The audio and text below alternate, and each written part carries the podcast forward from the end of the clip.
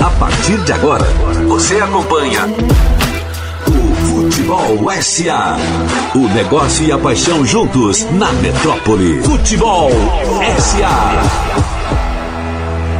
Muito bom dia para você ligado na 101.3 FM, para você ligado no portal Metro 1 no YouTube.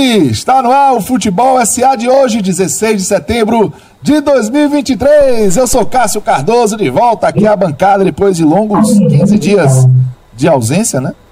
Bonito, seu Renatinho Guedeville. É. E apanhei muito, né? Foi por uma razão, foi por uma razão justa. Foi. Você animou a própria festa dos seus foi, filhos. Exatamente. Justiça. Injusta foi a, a tamancada que eu tomei aqui dos meus amigos e irmãos que estavam aqui conduzindo brilhantemente mais uma vez. Olha quem tá lindão ali, ó, lá na tela. Vamos saudar logo a galera aqui. Renatinho Cadeville já, já deu. Bom dia, meu irmão. Bom dia, Cacito. Bom dia, já já a gente vai falar do nosso convidado. Bom dia, Cello, lindo. Bom dia, Cello. Bom dia, bom dia, irmãos. Saudações alvinegras, hoje tem jogo do fogão.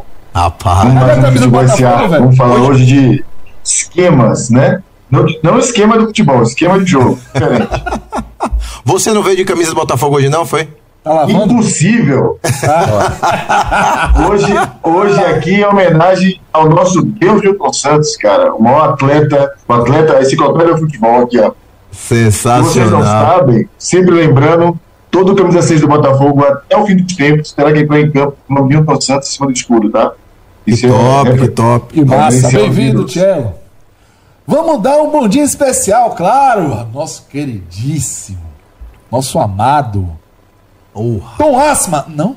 Cri, cri. Não veio, não veio, não veio hoje, Tom, né?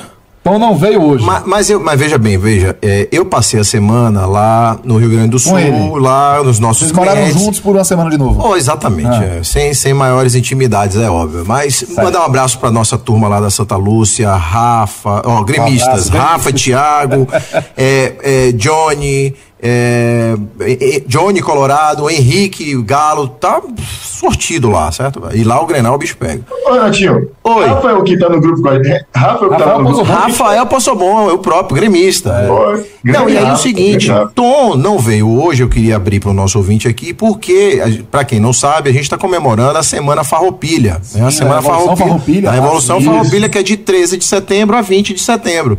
Então, Tom tomou a decisão de ficar, para participar dos festejos. Vai ser bacana isso. Ah, foi por isso que apareceu aquela foto. Atenção você que tá no YouTube, Portal Metro 1. Isso aí. É agora, hein? É. Foto de Tom Asma exclusivo. Pegaram o um registro dele aí. Puri, você tem um registro aí de Tom aí no. no... Olha, olha que, que, coisa, lindo. olha, de fato você caprichou. E de gremista, né?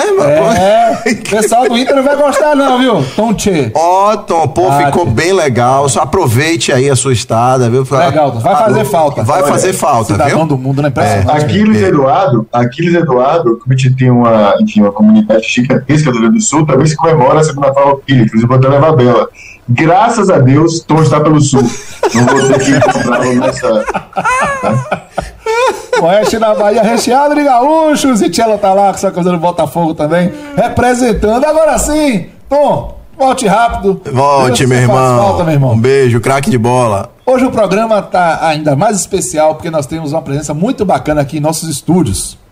Mauro Maia, analista do Info Bahia e cofundador do projeto Los Futebólicos está aqui com a gente. Bom dia, Mauro. Obrigado pela sua presença. Vamos dissecar a parte técnica e tática de um time de futebol com um craque que está aqui ao nosso lado. Bem-vindo, Mauro. Bem-vindo, Mauro. pela gentileza, né? Acima de tudo, das palavras. É um, é um prazer estar aqui, ainda na rádio. Já falei isso com o Renatinho quando ele me, mandou o convite. Eu falei para ele, é uma convocação. né? Eu tenho que estar pronto, tem que aparecer aqui, porque o futebol SA. É, talvez vocês sejam pioneiros em abordar o futebol. É, para além do campo, né? Porque é muito importante. Às vezes a gente pensa na parte tática, a gente fica olhando para o campo assim de uma maneira incessante e tem muito do futebol que está atrelado à cultura, que está atrelado à gestão. Então vocês fazem um trabalho muito bacana. Né? E o estúdio é incrível, eu tô aqui ainda, tô parecendo uma criança, né? Olhando o estúdio. Que legal, que legal. Tô, tô bem entusiasmado com a participação. Seja bem-vindo, velho. Seja bem-vindo. Bem-vindo, Mauro. Já já a gente vai lhe apertar de pergunta, eu mesmo sou um curioso, eu quero ouvir muita coisa. Nos bastidores aqui já tava toda hora perguntando a Mauro, isso e aquilo. É, isso Explique isso aqui. Tô falando certo, tô falando errado. Já já a gente vai trazer isso pro ar. Vamos dar um abraço pro Maurício Barros, pra galera do YouTube. Maurício Barros, que já tá colado no Futebol SA. Grande Rafael Poço Bom. Ligado. Grande é, Rafinha. Ele tava falando mal dele, ele tá ouvindo, viu? Ele tá ouvindo, não, não fala mal não. Marco Vivas, um grande abraço pra você. Igor Verin, Duan. O Igão da do Igão, Info. Do é, a gente dá melhor qualidade. Um abraço, meu velho. Caiquinho na área. É, Bonique. Johnny Mendes. Rapaz, e Mapives, Mapives. Olha quem está aí, Marcelo Mapurunga, o rei de São Luís. Inacreditável. É, meu irmão. Ó. 400. 411. São Luís, 411 anos. Parabéns para São Luís. Parabéns para São Luís. É isso aí. Do nosso país, a capital do Maranhão. Marcelo Mapives, você está devendo uma foto ou um vídeo nos lençóis maranhenses fazendo aquela comemoração clássica. Tá? E, e, Marcelo Ramos, filho do grande artilheiro ah, Marcelo grande Ramos Marcelo, é, grande figura de Twitter. Pensa um cara que eu me divirto acompanhando os Twitter, é o Marcelo Ramos, ele está aqui colado com a gente.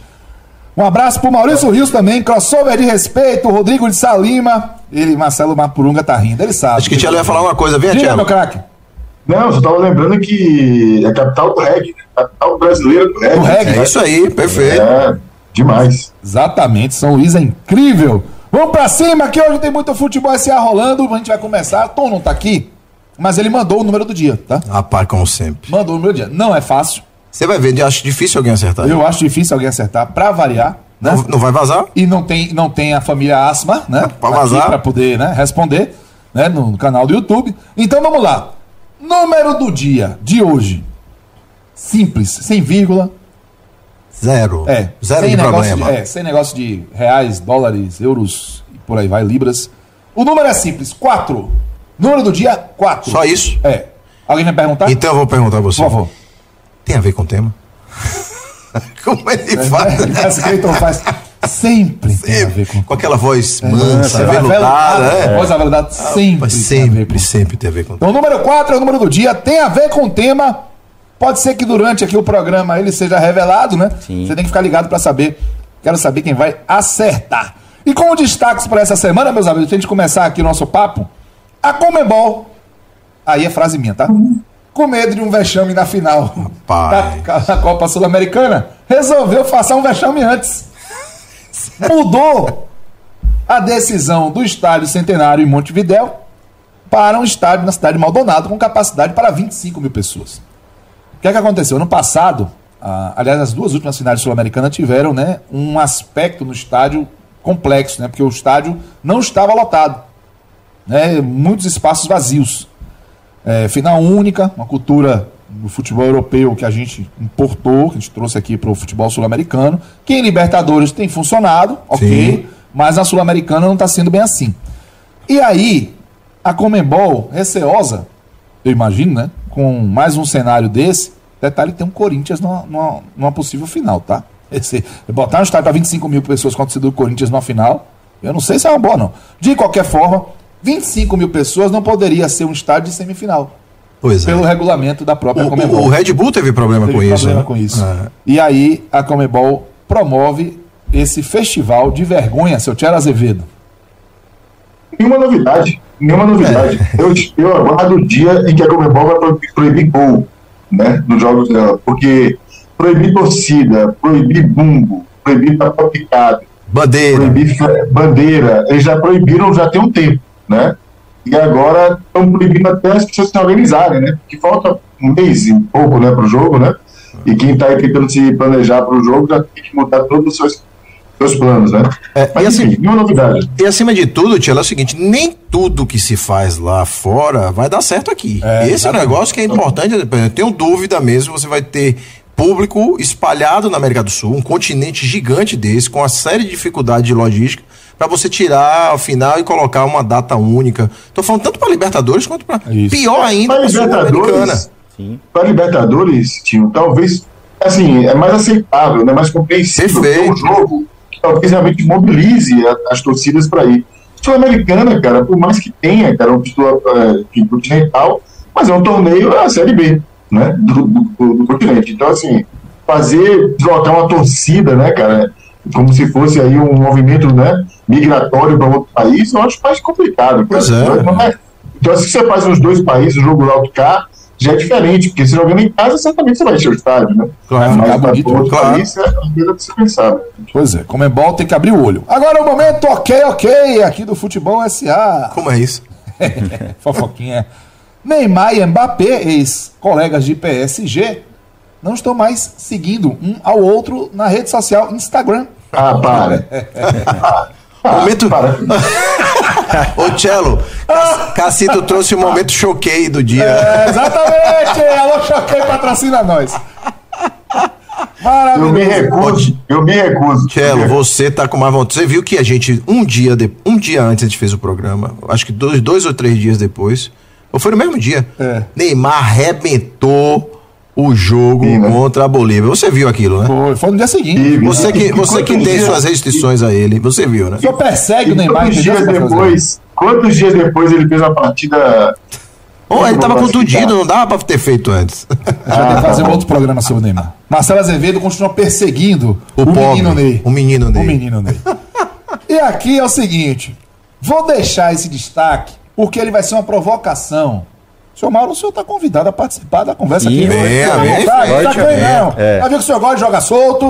É importante. É isso aí. Pro jogo com a gente, Maurão. Ó, o Sindicato de Jogadores da NFL pediu oficialmente o fim da grama sintética nos jogos da competição. A lesão do Aaron Rodgers é no New Jersey, né? Isso. É, explodiu a, a posição, né, o posicionamento dos atletas unificado através do sindicato. E por que, que eu estou falando disso? É lógico que o futebol, né, Mauro? O futebol americano é um, é um futebol diferente do futebol. Sim, logicamente. Né? É um esporte diferente do futebol.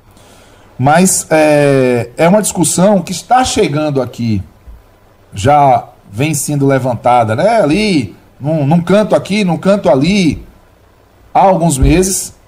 Há algumas semanas tivemos lesões de jogadores que foram associados ao Cauli, o Dudu, foi. Aí puxar, né? Como se.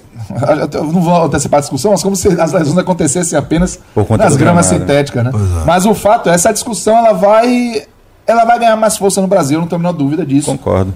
E, e eu queria até saber de você, assim, o que é que você acha que pode, pode ter de consequência essa, essa mobilização que a gente está percebendo?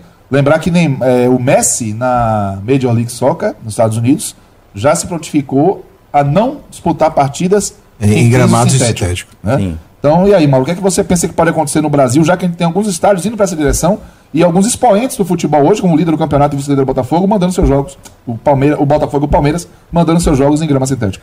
Não, assim, logicamente que é uma discussão, como você falou, uma discussão nova, né? É, até porque não tem muito tempo que nós temos os gramados sintéticos sendo, sendo utilizados aqui no Brasil, mas é uma discussão que carece de fato de debate né? Um novo terreno, jogadores que estão se lesionando.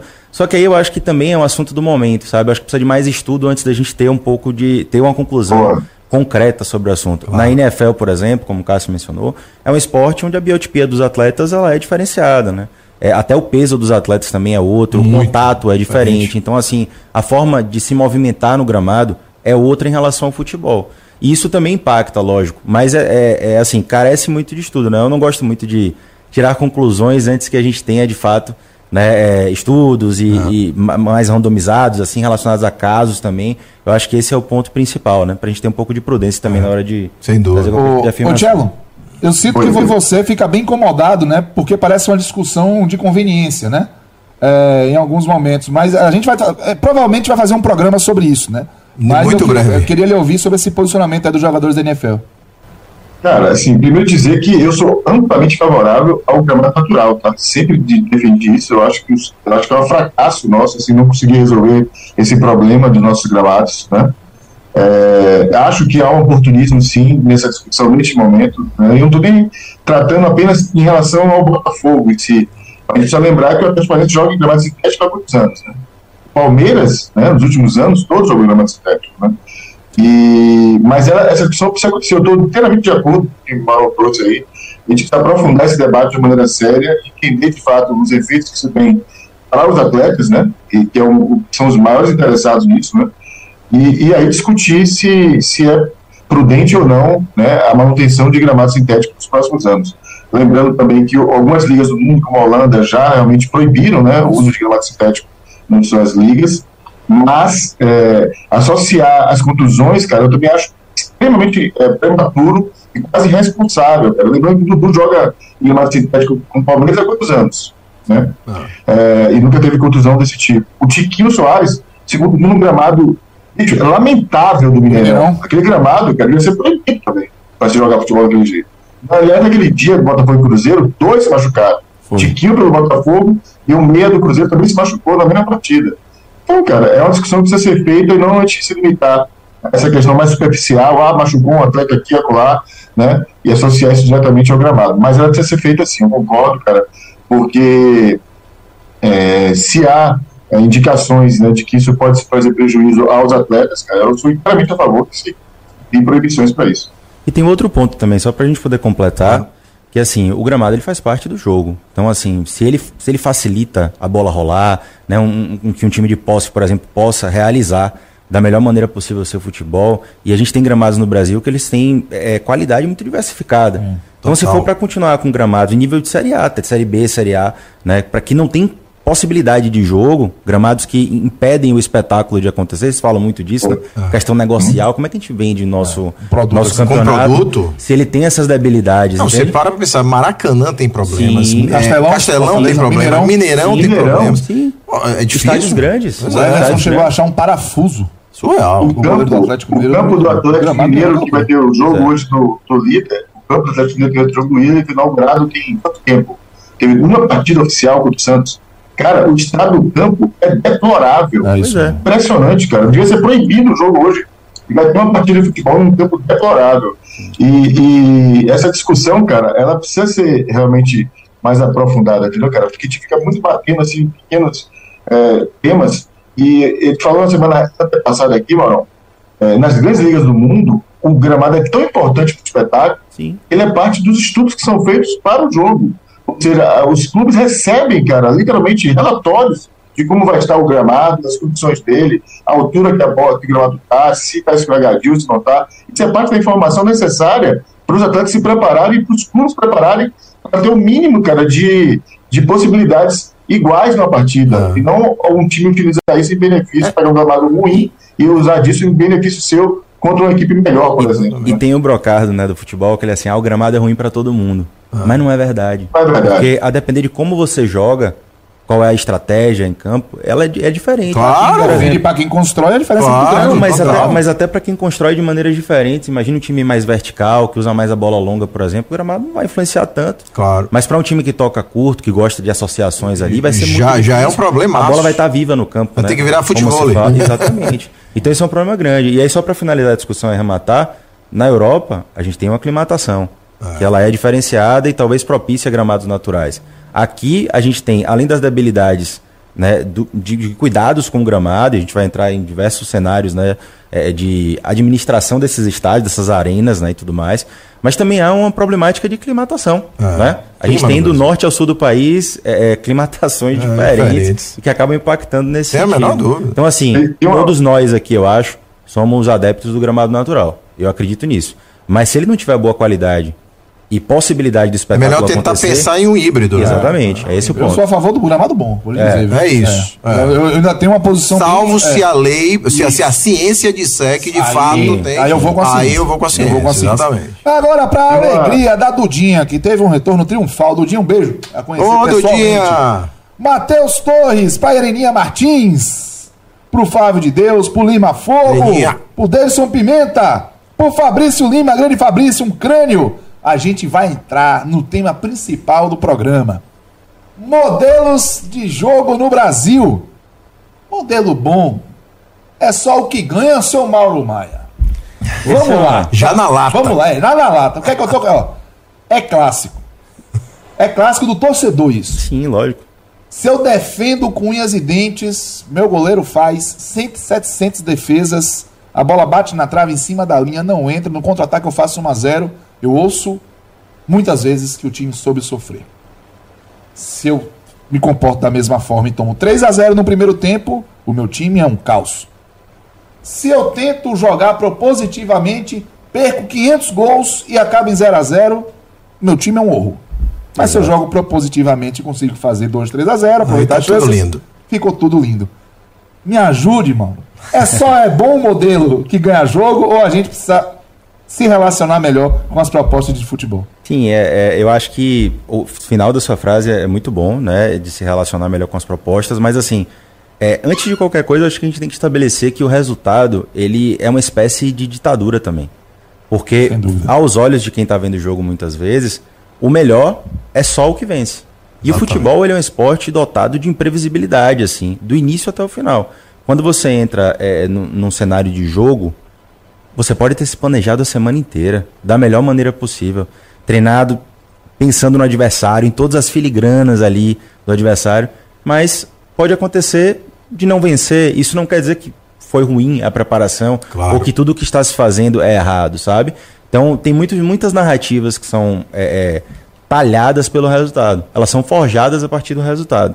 E não é bem assim. E, aí, para quem estiver ouvindo, logicamente, o que, tá, o, que tá, o que eu estou tentando dizer aqui não é que temos que contrariar o resultado, né? Ou que ele não é importante, porque muito se fala desse, dessa dualidade, né? O resultado. Então você quer só jogar bonito e o resultado. É, uma outro, é um outro tipo de, de ambivalência que não, não existe na realidade. Porque a questão não é jogar bonito. Jogar bonito é subjetivo. Claro. Renatinho pode achar o, o Simeone incrível. O Sim. Cássio pode falar, não, eu gosto mais do Guardiola. Então tem um quê de preferência nesse quesito. Não tem a ver com jogar bonito, tem a ver com executar bem a sua proposta de jogo. Ah. Né? Esse é o grande ponto. E o modelo ele entra muito nesse sentido. E aí eu acho que a gente tem que separar as duas coisas, mas entender que o resultado muitas vezes ele faz com que modelos específicos, né, e aí modelos idealizados, eles passem a ter uma relevância no meio do futebol. Se a gente for pensar, por exemplo, no, no contexto ali do Guardiola, Barcelona, etc., o que o tempo hegemônico, o período hegemônico do Guardiola, ele influencia muita gente. Demais, demais. Eu queria pegar esse gancho seu, porque, na verdade, é, tem uma confusão também entre conceitos, né? Uhum. Então, uma coisa é modelo de jogo, Sim. outra coisa é sistema tático. Sistema tático a gente pega ali desde o 235, é. desde o 3223, que é o WM, o famoso WM e tudo. Que também foi outro, inclusive, que teve uma influência absurda. Absurda. Até 1950, o WM era de 1925, se eu não me engano. Isso. Até 1950 foi o, o, o, esquema, né, no caso, a estrutura mais utilizada ah. até 1950. Então a gente vê, caramba, né, o Herbert Champman, que é o criador do modelo, né, que treinou o Huddersfield Town, Arsenal e tudo mais, ele teve um período vitorioso com as duas equipes. Né? E, e, grandes, assim, no, num, num cenário onde a Liga Inglesa, ela não era Premier League ainda, mas ela tinha uma relevância diferenciada, né? Até por conta de uma questão mesmo de, de terem sido os percussores ali do futebol, né? Entre aspas, Isso. digamos assim. Então, nesse sentido, ele acabou influenciando várias seleções, equipes, né? Porque ele ganhava. E, e, e essa é uma época, e na verdade a gente está falando até no bastidor, como o futebol de seleções influencia o, o é, modelo né, de jogo, o esquema tático. Você vê, o, o Brasil ganha em 58 com 4-2-4, você vai falar, né, 4-2-4 Aí em 62, Zagallo já recua um pouco, recompondo, já começa ali uma origem do 4-3-3. É verdade. O 4-4-2, você já vê o técnico soviético em 60 também já experimentando, recuando, era o 4-2-4, ele já recua outros dois para meio de campo, já fazendo um 4-4-2. Eu queria que você falasse um pouco, Mauro, o seguinte: é, qual é a confusão que se tem hoje do que é modelo de jogo e o que é sistema tático? Sistema tático é 4-4-2, 4-3-3, 4-2-3-1 e modelo de jogo. É isso que eu queria. Vamos, vamos até aprofundar melhor. O sistema tático ele pode ser dividido em duas situações. Você vai ter uma organização estrutural que tem a ver com os números, né, para ficar mais claro para a galera. Então, é, de repente, um, um 352. Um 352 ele é uma estrutura. O Guardiola até chama de módulos, por exemplo. Né? Então, uhum. ele, ele separa dessa maneira. A organização funcional são, são as funções dos jogadores. Então, perceba, eu posso ter um 4-3-3 que funciona de maneiras diferentes. Sim. Uhum. Então, eu posso ter um 4-3-3 onde eu tenho um primeiro volante, camisa 5, para ficar mais claro, que ele tenha características muito defensivas. Então ele não é um, um, um camisa 5 muito construtor. Mas eu posso ter um 4-3-3 puro. Né? Se a gente for pensar no Barcelona do Guardiola, por exemplo, era basicamente isso, onde você tem Sérgio Busquets de primeiro volante. Né? E eles nem, eles nem usam essa nomenclatura né, do primeiro volante. Mas aqui, como a gente está acostumado, e aqui a gente está no Brasil, claro, claro. a gente usa dessa maneira. Né? Então, assim, perceba que tem funções diferentes dentro de estruturas iguais. É, e vezes... aí você tem você vê, às vezes, um, um time, é, Mauro, com dois jogadores de. que a gente chama de beirada, né? Que são os sim, pontas. Sim. E eles acabam, no comportamento do jogo, sendo auxiliares dos, dos laterais, né? Também. Eles, eles descem ali e você assim, ah, é o time ofensivo. Fechar mas na verdade, o corredor. Na verdade, você tem o que a gente chama de fechar dois corredores, sim, né? É, é, do lado esquerdo e do lado direito. Quando no desenho parece que é um time que vai para cima e pode ser um comportamento completamente diferente usando Sim. os jogadores do lado para fechar corredor. De fato. E aí tem muitas, muitas, é, muitos dogmas que se criam, por exemplo, jogar com três volantes é um time defensivo. Será? Depende. Depende dos três volantes que você tem. Né? Então isso, isso varia muito. É, é, tem, tem uma questão que, que ela é muito viesada também por conta dos resultados. Né? Às vezes o time jogou com três volantes, não conseguiu performar da melhor maneira, e aí a conclusão que se tem é essa. Porque as pessoas elas gostam de conclusões fáceis em determinado momento. Elas não gostam do processo. Exatamente. Então o processo, ele, ele, ele é um pouco amedrontador de certa maneira. Eu preciso ter paciência, esperar. Ele requer tempo no mercado em que se demite técnico a cada seis, seis meses. Então, o cara só tem seis meses de trabalho. Vai chegar, a gente vai chegar, lá. Ponto, vai chegar no é, lá, né? Gelo. É. Venha pro jogo. Ah, vamos lá, vamos lá. Cara, esse é um debate muito rico, né? Que a gente quem não é estudioso do futebol costuma fazer, né? Tem uma coisa que me intriga muito, Mauro, assim, que é essa linha muito tênue, cara, onde que vai o comportamento individual do atleta e o comportamento coletivo de uma equipe, né? Diferente de muitos esportes coletivos, onde dificilmente o pior ganha do melhor, acho que, pô, se você pega basquete, vôlei, handball, normalmente o melhor vai ganhar. A questão de quanto vai ganhar a diferença. No futebol, não, né? Eu, eu assim, imagino a tese que eu mais conheço sobre isso é de que, de fato, nesses jogos coletivos tem muitos pontos disputados. Então, um lance específico não muda a dinâmica da partida como no futebol, né?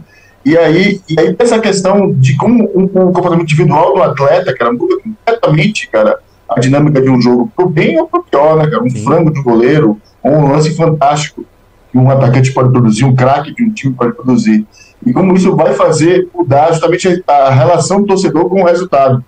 E ele acaba não se aprofundando, cara, para entender como essa dinâmica do, do jogo, cara, é, é, ela tem é, múltiplas faces, né, cara, que não são tão assim tão objetivas quanto parece. Né? O futebol tem de fato uma imprevisibilidade que eu, eu acho que é a alma dele, na verdade. Né? O torna dele um esporte tão fantástico, né, cara? Essa, o ponto imprevisível é, mesmo com esquemas táticos muito bem estruturados, muito bem estudados, tudo pode mudar, cara, em um segundo, né?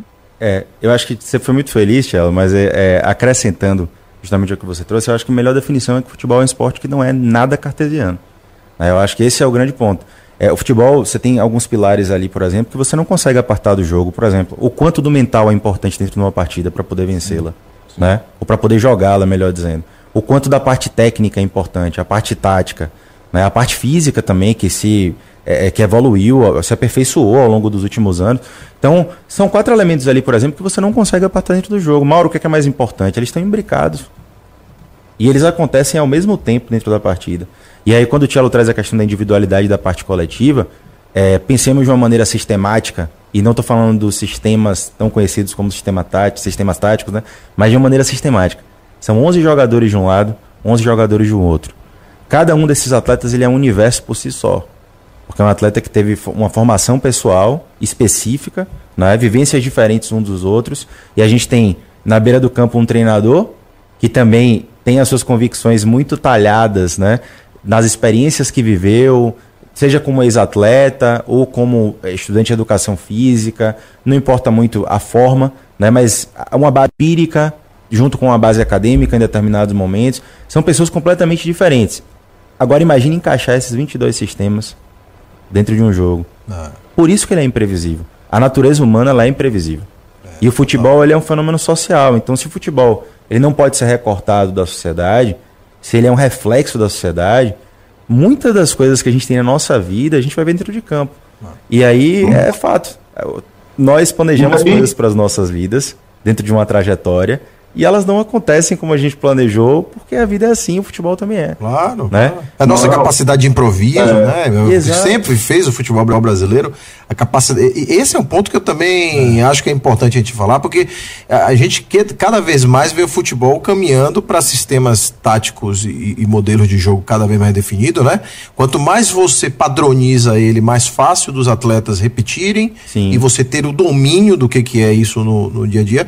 Mas aí meu receio também é é, é, será que o futebol brasileiro, nesse processo, e aí a partir do 7 a 1 né, como as Copas são decisoras nesse processo, é, a gente parte talvez ali no 7 a 1 para algo mais posicional Sim. e tudo, é, mas a gente vê cada vez mais um futebol europeu ganhando sempre. Né? Agora a Argentina veio e tirou essa, essa, essa coisa aí da e frente. Um extraterrestre.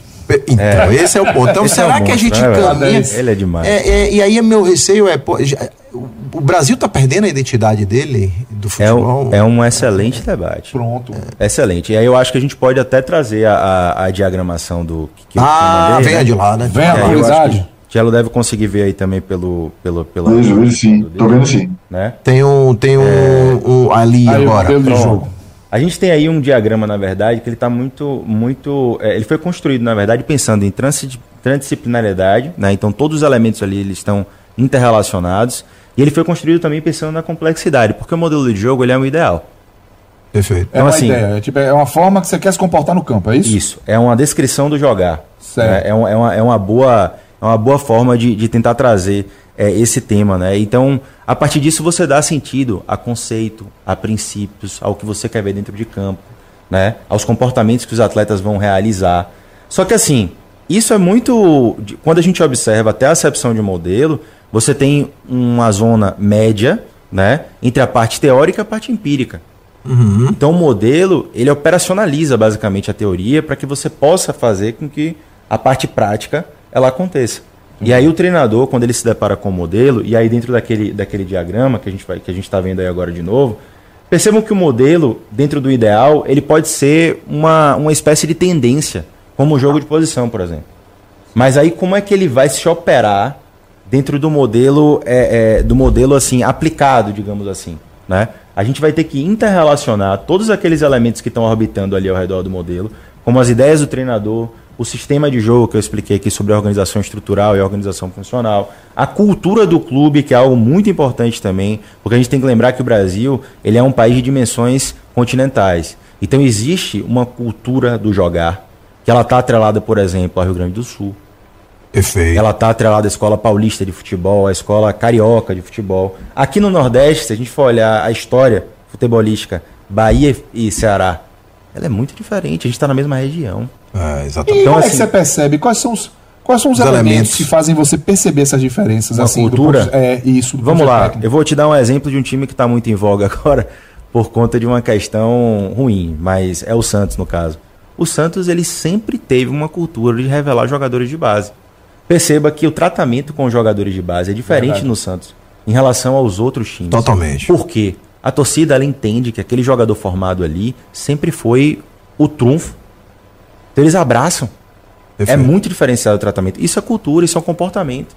Que tá ali, tá, tá entranhado no, no na Vila Belmiro de alguma maneira, sabe? Os meninos da vila, isso não é à toa. Entende? É, o, o, ali ele brota, ele já tem um espaço aberto para é, seguir, né? Ele, ele, não é colocado à prova e, como nos outros e clubes. E eu digo mais, tem garotos que surgem ali com 16 anos, pô. Quais é. são os clubes que você conhece no futebol brasileiro que lançam meninos com 16 anos? Exatamente. E aí tem discussões, né? Pô, interrompeu o processo formativo do atleta. Eu acho que isso é um ponto muito importante também de ser discutido, porque nem sempre o menino com 16 anos ele está maturado o suficiente para poder estar tá num profissional. É. Né? E aí depende muito de avaliação de quem está lá dentro. E, Mas você Vai, isso vai, você tá, perdão, isso você tá falando é tão, é tão importante, aí você tá falando de, de culturas e de escolas, só pegando o gancho. Dentro da própria escola gaúcha tem diferença. A escola gaúcha de Tite, um monte de Filipão já é outra diferente, e de Enio Andrade é completamente é. diferente. olha, olha, do, olha o, dentro da própria escola. Exatamente. O Grêmio de Filipão, por exemplo, ele para mim é uma, era, era uma, uma. Você fala aquele 95. Isso. Uma expressão muito clara do que era de fato o futebol gaúcho na sua essência. Então, assim, era um futebol de força física grande, muito jogo direto. Isso, né? tinha, tinha uma margem muito grande assim para individualidade, então existia essa essa interpretação do atleta um Paulo Nunes, né, por exemplo, ali, né, faz, é, a liberdade para fazer um, um, um confronto isso, um contra um, de baixo para cima. Tinha, tinha um, era privilegiada essa parte também do individual, sabe? Não que, não que o jogo mais coletivo não privilegie, porque como eu falei, é uma questão sistemática. O individual, ele melhora o coletivo, o coletivo melhora o individual. Já o então, Tite era diferente nisso, né? É, tem um é. pouco disso, mas assim, a essência da escola gaúcha tem muito disso. E, ela, e, não é, e não quer dizer que ela não tenha mudado. Inclusive, acho que o Renato Isso. Portaluppi, em determinado momento, ele foi um fator muito, muito determinante para que algumas coisas fossem modificadas. O próprio Roger também. O próprio o Roger Machado. O Renato achava mais engessado. o, Roger, é, o Renato é mais escola gaúcha ou mais escola carioca? Eu, é uma boa pergunta. Eu fico na dúvida, é, sabia? É, boa é, é, é, é, como se ele tivesse mais influências até sim, do Rio sim. nesse processo, atleta Sendo do Rio. ele começou como técnico no Rio, né? E começou, inclusive, lá. E perceba, né? o Renato, ele tem um modo, uma vivência, um modus operandi extremamente carioca. É. Extremamente exatamente. Carioca. Renato total. do futebol, da praia. É, isso, da, exatamente. Sabe? Então, ah. assim, a forma dele pensar a vida dele também tem muito disso. E aqui eu não tô, não tô querendo descredibilizá-lo, porque acho que ele é um grande treinador, inclusive. Uhum. Só que o ponto que a gente está tentando trazer é que o aspecto cultural, ele mexe muito com os modelos. Né? E aí, lógico, com o fenômeno da globalização, muita coisa se perdeu. É isso. Porque a gente tem hoje cultura se entremeando de uma maneira muito clara. Mas, ao mesmo tempo, a gente consegue ter locos do futebol que eles são ainda uma resistência. Uhum. Por exemplo, o Barcelona. Por que, que você acha que o Barcelona é mais que um clube? Porque a forma de se enxergar futebol no Barcelona, ela é estritamente diferente do planeta inteiro. É. Então, assim, o jogo de posição, ele está ali dentro né, dessa cultura é, é, hispano-holandesa, né, digamos assim. E, e, ele entra ali no Barcelona de uma maneira muito natural. Aí você tem jogadores que saem das canteiras com um nível de, de compreensão do jogo absurda. Né? A gente teve um momento ali onde você tem saindo da base do Barcelona o Xavi Iniesta. Sim. É. Tipo, dois caras que compreendem aquele claro. jogo cedo. Eles já entram muito tranquilos naquela, naquela perspectiva. E eles conseguem ter um desempenho à altura e entender todos os conceitos de um cara como o Guardiola, por exemplo. É. Que é fenomenal. E que é um cara que também foi criado dentro desse contexto do Barcelona. E aí, quando você vai olhar para como funcionam esses clubes, que são resistências, Barcelona, o Bayern de Munique, na estrutura, os caras têm gente que foram parte da história do Barcelona. Exatamente. Chave é o técnico. Preservaram a cultura, é. preservaram isso, o DNA. O Guardiola era um jogador do Barcelona. Exatamente. O, o, Valverde, o Ernesto Sim, Valverde jogou no Barcelona. O, o, o Xavi, o Guardiola. O Raika. O Raika. Então a gente tem vários exemplos. No Bayern de Munique, o Rummenigge era um dos caras que estava no cargo mais alto do Bayern. Né? O Oliver Kahn também é um cara que estava ali. Né? Então, assim, você vê que tem pessoas que estão dentro da estrutura do clube que elas fizeram parte daquela história né, e entendem a cultura. E aí, quando você entende a cultura em determinado momento, você começa a ter as percepções né, de, dessa descrição do jogar, mas mais do que isso. Por que, que a gente ganha e por que, que a gente perde? Perfeito. E aí você começa a ter uma clareza muito maior dentro desse assunto. Tem, tem muito mais coisa muito por dentro mais, disso. Muito mais. O Raika treinou o Barcelona, mas não jogou no Barcelona, tá? Tá, é, é. ali é holandês, é, é, exatamente. Agora, por falar, você falou, engraçado, você falou isso, aí você falou a cultura Espanha holandesa, né? É, da, da holandesa do.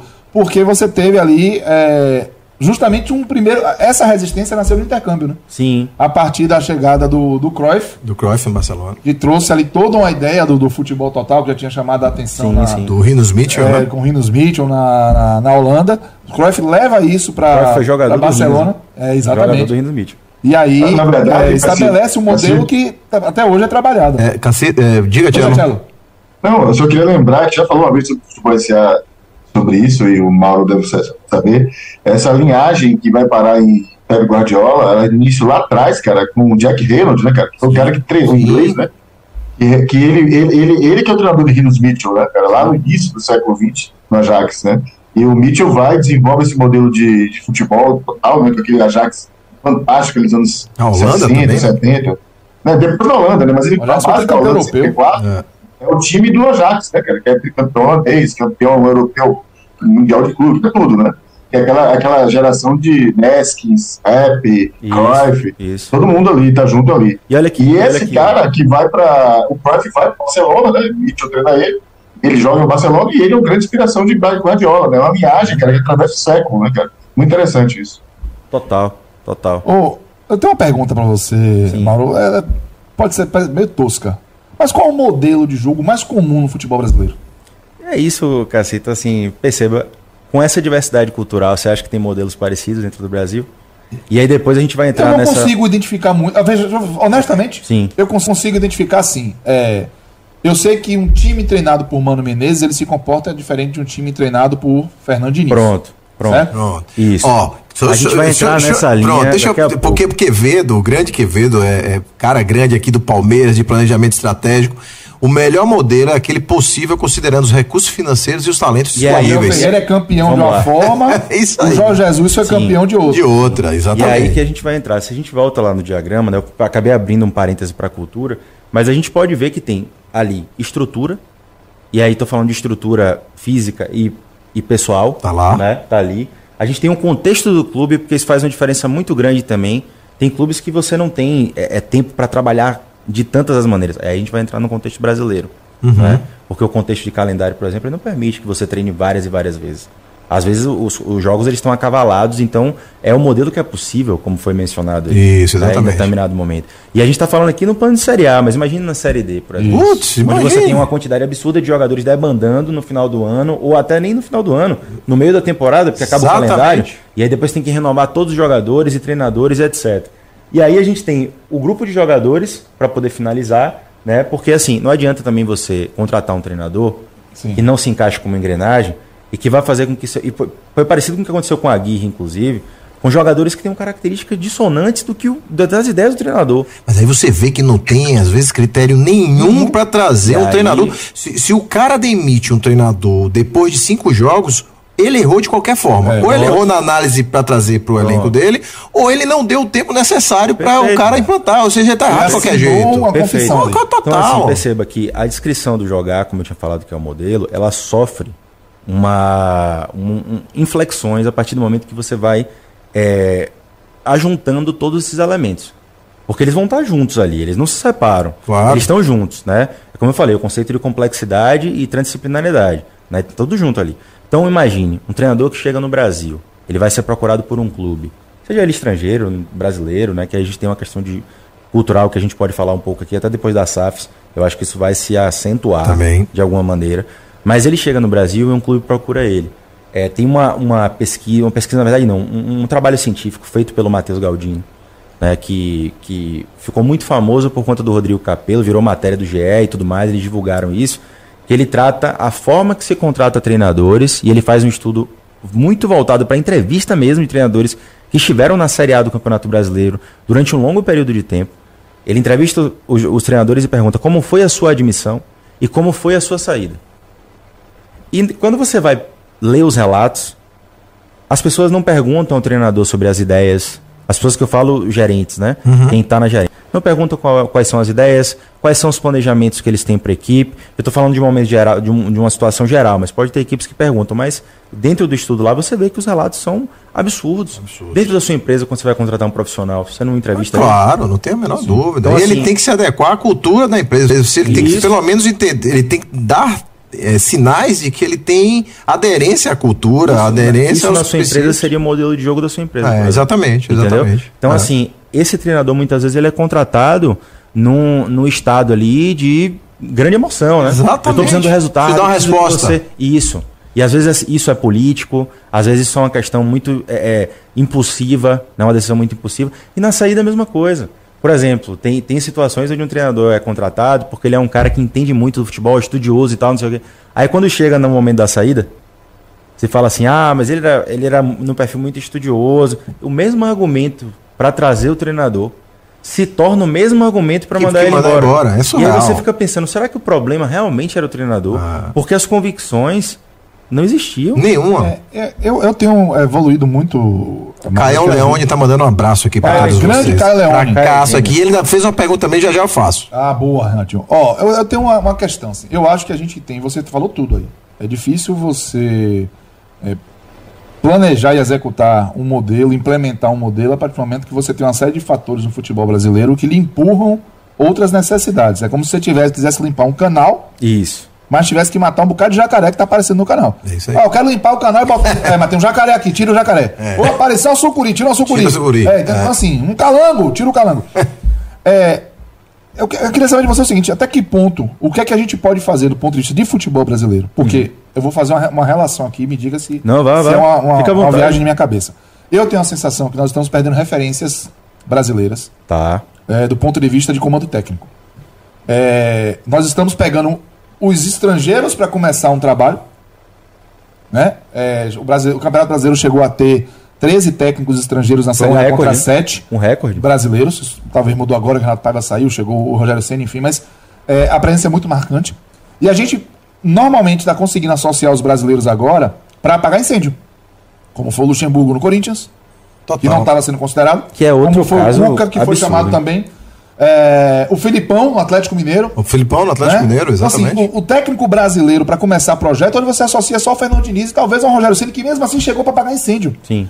Será que a gente. É, é, isso, para mim, é um sinal de desprestígio das ideias dos técnicos brasileiros, dos trabalhos dos técnicos brasileiros. Mas. E da ausência de ideias de quem isso, toca o futebol dos clubes. futebol. É, Mas aí eu quero saber o seguinte: é, até que ponto o, a imposição pelo resultado, que não vem só de um ideal, ela vem de uma questão de sobrevivência.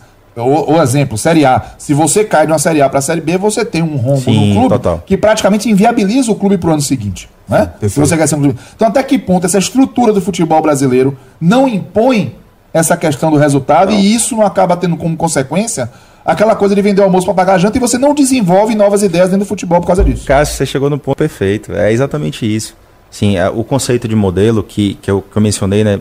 Tem o modelo ideal e o modelo adaptado, no caso, que é justamente quando você relaciona tudo né, e cria de maneira coletiva os elementos ali relacionados a, dar, a que, que dão sentido, na verdade, a conceito, a princípios, a forma de jogar da equipe. Mas você foi no ponto certo. Até que ponto a estrutura do futebol brasileiro também não prejudica, Total. de certa maneira. A minha né? É, certa. então, assim, é, é exatamente esse o debate. Como é que a gente vai estabelecer modelos dentro do, do contexto do futebol brasileiro quando a gente não tem estabilidade? Quando as nossas, os nossos dirigentes eles contratam de modo aleatório. Eles O contratam um resultado, eles não quer querem, uma né? coisa? Rapaz, Vou um formação, exemplo. problemas na formação, por exemplo, nosso, no- nosso, nossa base, ela tem mais a ver com o empirismo, ela tem mais a ver com improviso, com criatividade, do que é, é, a- aquela educação por padrões táticos. Então, também tem isso. Até que ponto o nosso atleta está preparado a absorver conceitualmente? Aí eu estou falando de massa cinzenta. Sim. Eu estou dizendo de massa cinzenta, assim, que, que ele, é, em algum momento, se ele é, não recebe uma carga quando ele vai para o profissional, que ele nunca recebeu às vezes lá na base. E- e- Isso- esse é um ponto. Isso, É isso é uma questão, na verdade, de, de comunicação. Porque, perceba, é, culturalmente falando, vamos, vamos falar da Pia, por exemplo. Uhum. A Pia estava na seleção brasileira feminina. Isso. Né? Tem relatos de que ela não falava português nos treinos. Sim. É. Aí você pensa num atleta que veio de uma situação de periferia, né? E Os caras sacaneando que Bruno Mars, em, em três dias de Brasil, falou mais inglês do que a Pia em quatro anos. É, pô, mas assim, perceba. é, é, é, é, essa, essa, essa moça, ela vai estar jogando ali e ela tem um entendimento do futebol que é muito próprio dela. E, e aí eu, eu entendo que você traz a questão da, da, da massa cinzenta, né, parte cognitiva. Só que às vezes o atleta, ele só precisa ser estimulado da melhor forma possível. É uma questão de você ter o feeling de entender o atleta. Lembra que eu falei do Nelson no atleta? Perfeito. Só? Então é você tentar compreender, é você tentar é, entender como esse atleta entende melhor os conceitos, sabe? E aí eu acho que o, o brasileiro, como ele está muito dentro desse contexto estrutural, tem coisas que ele é pega de uma maneira mais sagaz. Não que o treinador estrangeiro não possa fazer isso. Mas o treinador brasileiro ele tem muito disso também, porque é uma questão de vivência, é uma questão de conhecer os atletas que estão ali. Muitos dos, dos treinadores são ex-atletas. Então eles viveram tudo isso. O, o Caio, o Caio traz essa pergunta assim: por que o Flamengo não tem um esquema de jogo? Não tem um modelo de jogo? Esse- Será que não esse- tem a ver com isso esse, também? Esse, na verdade, é um bom ponto, porque assim, o Flamengo, ele é um time que tem um qualitativo em termos de jogadores muito alto. Muito alto. Então, às vezes, os resultados eles também vêm por isso, porque o Rascaeta decide uma Porra, partida. é, exatamente. Né? É, Então, assim, total. eu também sou O muito. único erro mas- de Arrascaeta é jogar no Flamengo. Fora isso. Sou muito, mas assim, é, você vê que a diretoria faz bobagens atrás de bobagens. Pô. A diretoria do Flamengo tem um prejuízo que é, Total. de algumas dezenas de milhões, né, por conta de demissão de treinadores de maneira precoce. Então, assim, é, co- É o que faz que ele não seja dominante no país. É é justamente isso. essa ausência de, o- de modelo de gestão de futebol. Isso, e, e assim, deve, deve, eu imagino até que eles tenham uma, um projeto, um modelo, um ideal de modelo. Mas quem executa o não grande tá. é, exatamente. É, Esse é é, o ponto. Às vezes o que é pensado não é traduzido da melhor É maneira isso possível por conta de quem está ali na estrutura, entendeu? Então esse é um ponto também muito preponderante. E no Flamengo, quando a gente fala de Flamengo, a gente tem um time, por exemplo, que eu acho que fica muito claro para quem está vendo a gente. É, o Dorival terminou o ano passado como campeão da Copa do Brasil e da Libertadores. Isso. Tendo sido o treinador que conseguiu fazer todas as peças elementares do Flamengo jogarem juntas. Foi mesmo. Com exceção do Bruno Henrique, porque o Bruno Henrique estava lesionado. Exatamente. Mas assim, Gabigol e Pedro jogando juntos, coisa que nenhum dos treinadores conseguiu. Inclusive o Rogério Senna, que hoje está no Bahia, por exemplo. É. Ele teve dificuldade de fazer isso. Mas o Dorival conseguiu. Fizeram o quê no final do ano? Inacreditável. Mandaram ele embora. Contrataram o Vitor? Pereira. Porque ah, um estrangeiro. Não foi isso? O Vitor Pereira. Que tem sido isso, parece que é impressionante. É um você modismo, cara. uma- É- é um modismo, buscasse é uma- é uma moda da vez, é uma moda da vez. aprovação né, de É um algo modismo. externo para poder. E que foi potencializado com o Jorge Jesus Ó, também nesse processo. Quando você não sabe os porquês e os comos. É. você vive dos modismos. É isso É aí, isso aí mesmo. total. total. Teve- a gente já teve momento dos treinadores mais, mais velhos serem a bola da vez. É. Filipão, Abel, Joel Santana, Luxemburgo. Teve momento onde é, os auxiliares né, interinos, melhor dizendo, os interinos, se tornaram é. os principais. Carilli era o interino. Carilli, Oswaldo Oliveira, Oswaldo Oliveira, de, de Luxemburgo. Mas é porque o Carino, ele é, o Carilli, ele é desse momento, ah. onde o interino ele vira principal, é efetivado. O Thiago Nunes era auxiliado do, do Diniz, no Atlético Paranaense, o Diniz foi demitido no meio da Eu, eu acho sim, pelo que eu me recordo, sim. Não me lembro. Mas assim, mas assim, ó, é, são modas que vão acontecendo. O treinador português é oriundo do Jorge Jesus. E o Jorge Jesus foi contratado de uma maneira, ele não era a primeira opção, não, pô. Mourinho é auxiliar. Murici, pô. Murici também foi. É, ele não era a primeira opção do, do Flamengo, ah. o Jorge Jesus. O Jorge Jesus foi contratado. De maneira assim, ele era um dos nomes é. que estava ali, mas ele estava sendo ventilado em outros clubes, Atlético Mineiro, o Vasco, e aí o Flamengo foi lá e O Domenech, o Flamengo trouxe o Domenech, que é auxiliar do Guardiola. O Guardiola, exatamente. É, Então, assim, mas o grande ponto é que o estrangeiro se tornou a bola da vez. Ah, exato. E aí, nesse sentido, a gente tem uma e série o português mais ainda. Exatamente. Deixa eu lhe fazer uma pergunta bem rápida. O 12h50, olha o desespero. Rapaz, Alguém para programa, relógio. Programa de duas horas hoje, fácil. Foi, foi mal, a gente se encontrou, Mauro Flex. Programa de duas horas. pouco, eu falei, irmão, Ocelo, Ocelo. Diga, Eu quero fazer, eu quero fazer uma pergunta aí, pelo amor de Deus. Ah, Venha, Cello. Não espere não. É, faz, exato. Tem um aqui também. A gente não pode fazer um programa desse com um cara com esse conhecimento, cara, sem ouvir dele o que que, que escola, o treinador, ou escola do futebol, cara, inspirou a fazer o que ele faz hoje, né, cara? Ele é um estudioso de modelo, de esquemas. Porra, Mas bote. coisa tipo, mexeu, né, cara, com você, né? É, ele nem falou isso, disso, cara. é verdade. De, de onde vem isso, né, cara? Que, qual foi a primeira escola de futebol, se é que teve alguma, né? Ele fez olhar assim, caramba, velho, esses caras realmente revolucionaram o futebol. Eu gosto disso. Fala aí. É, eu, eu, eu sou da década de 90, né? Eu sou de 93. Então, assim. Trabalhou com futebol há muito tempo, foi, irmão? Foi isso? É, pode, poderia ter sido. Né? Poderia ter sido isso. Ninguém né? passa em branco. Não tem Toda como. presença também é combinada. Mas, assim, eu, eu, o primeiro contato com, com o time mesmo, assim, que me encantou muito, né? E que me, e que me fez, inclusive, ser torcedor, foi o São Paulo, assim. Eu sou torcedor do São Paulo, né? Sim, apesar de ser legal. daqui, né, de Salvador.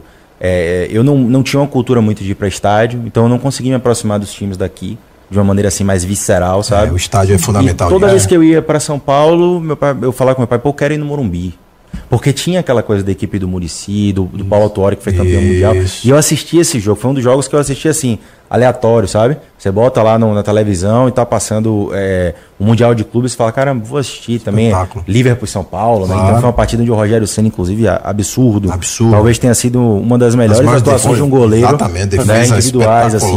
Mas isso me, me cativou muito, assim. Aí eu comecei a ver futebol de uma maneira mais frequente, mas o que mudou muito minha cabeça foi realmente o Guardiola. Eu acho que a equipe que, que me aproximou assim do futebol de uma maneira muito absurda foi aquele Barcelona dele. É. Né? Porque você enxergava jogadores que jogadores que não eram tão físicos, tinham alguns ali que não eram tão rápidos, é, mas quando você percebe a rapidez dos caras estava no cognitivo. Era muito rápido, decisão, os caras né? sabiam, Tomada de decisão. Os caras usavam espaço como ninguém, sabe? E, e, isso é um negócio incrível. E o Guardiola ele traz isso de uma maneira, lógico, ele tem referências e tem gente que fez o que ele o que ele já fazia ali em outros momentos da história.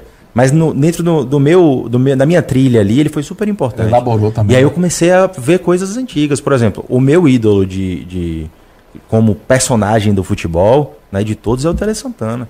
Sim. Porque assim, velho, era um técnico completamente é, contraditório no que diz respeito à persona, porque o Tele era um cara que ele, ao mesmo tempo que ele era paisão e afetuoso, ele era um cara que cobrava é. incisivamente. E, e, tem muito crítico dele em, em relação à tática. Sim. É. Ele, ele, ele tinha alguns gaps muito, aí, muito grandes muito. de sistemas táticos. Com certeza. os críticos Mas fazem. ele foi um cara, por exemplo, que subverteu um pouco a lógica. Foi. Você tinha. Todo mundo falava assim, Tele, bota a ponta, Tele. É, ah, exatamente. E, velho, ele foi por um caminho completamente diferente. E ele conseguiu trazer algo ali que aproximou o brasileiro de uma maneira identitária da, da seleção, sabe? E aquilo é incrível. A seleção de 70 o tem da Copa disso. de 82 é, é, Sim, é, é um Romeu e Julieta eu, eu, da eu não acho, futebol brasileiro. Né? Eu nem é. acho, eu nem acho a melhor seleção que o Brasil já teve. Para mim 70 é muito mais sólida, é, é muito mais inclusive defensivamente. É incrível a seleção de 70 é. para quem não teve a oportunidade Pô, pesquisa os jogos, dá uma olhada, porque assim, é entretenimento puríssimo. Puro, puro. Né? E, e, assim, aí você vai quebrando paradigmas dentro do futebol. Por exemplo, eu já tive momentos na minha vida onde eu olhava para alguns treinadores, como o Luxemburgo, né, o Filipão e tal, eu olhava e falava assim, meu Deus, esse cara. Os discursos de sempre, né? Sim. Ah, tô ultrapassado e tal, não sei o quê. E como eu, quando eu fui entendendo um pouco mais do futebol, a gente percebe que às vezes a gente tá falando das nossas convicções. É, e não do treinador. Perfeito. E o que ele faz é muito campeão, sabe? É muito vitorioso da mesma maneira. Só que ele usa um, um caminho diferente. Um caminho diferente. É um caminho diferente para chegar no mesmo lugar. E aí é o futebol não ser cartesiano. Né? Então eu acho que é muito nesse sentido. Número do dia voando, rapaz. Eu queria perguntar tanta coisa pro Mauro, velho. Ah. Número do dia voando. Não tem como a gente estourar, né? É, tô querendo aqui, mas a Emerson tá no meu pescoço. Ó, a Dudinha acertou o número do dia, o Diego Araújo Asma tentou e não aceitou. Vazou, hein, é, Tchelo? Vazou, né, Tchelo? Hum, tô, tô ligado em você. você Dudinha, você voltou de forma triunfal acertando o número do dia. Pegando vazamento. Número 4 é o número de momentos do jogo. Organização ofensiva, transição defensiva, organização defensiva e transição ofensiva. organização é quando você está né, ofensiva com, com a bola mais organizado, mais tempo. Transição é quando você quando a posse de bola muda. Então, no caso da transição defensiva, a posse de bola. Você perdeu a posse. Você perdeu a posse, o que é que você vai fazer rápido para defender? É o a... trânsito até você se organizar Até a organização defensiva. Exatamente. E quando você recupera essa posse, tem a transição ofensiva, que é o trânsito até a sua organização ofensiva. Está se estabelecendo no campo do adversário Deus. com bola. Que eu beleza. sempre fiz muito, Cacito, eu sempre fiz isso muito bem, cara. Só me atrapalhava um pouquinho quando pegava a bola. Mas, é, eu é. também faço a transição ótimo. Você fez a transição quando era gandula, né? Pegando as bolas ali. Não deu, nem, não deu nem tempo de falar do Botafogo de Cello, que no termo de modelo Pô, é interessantíssimo. Aí, ó, Cello. Ah, Pô, vamos ter que fazer outro vai programa. Fazer um programa com o Mauro. Você, ô, Cello, você vai fazer melhor.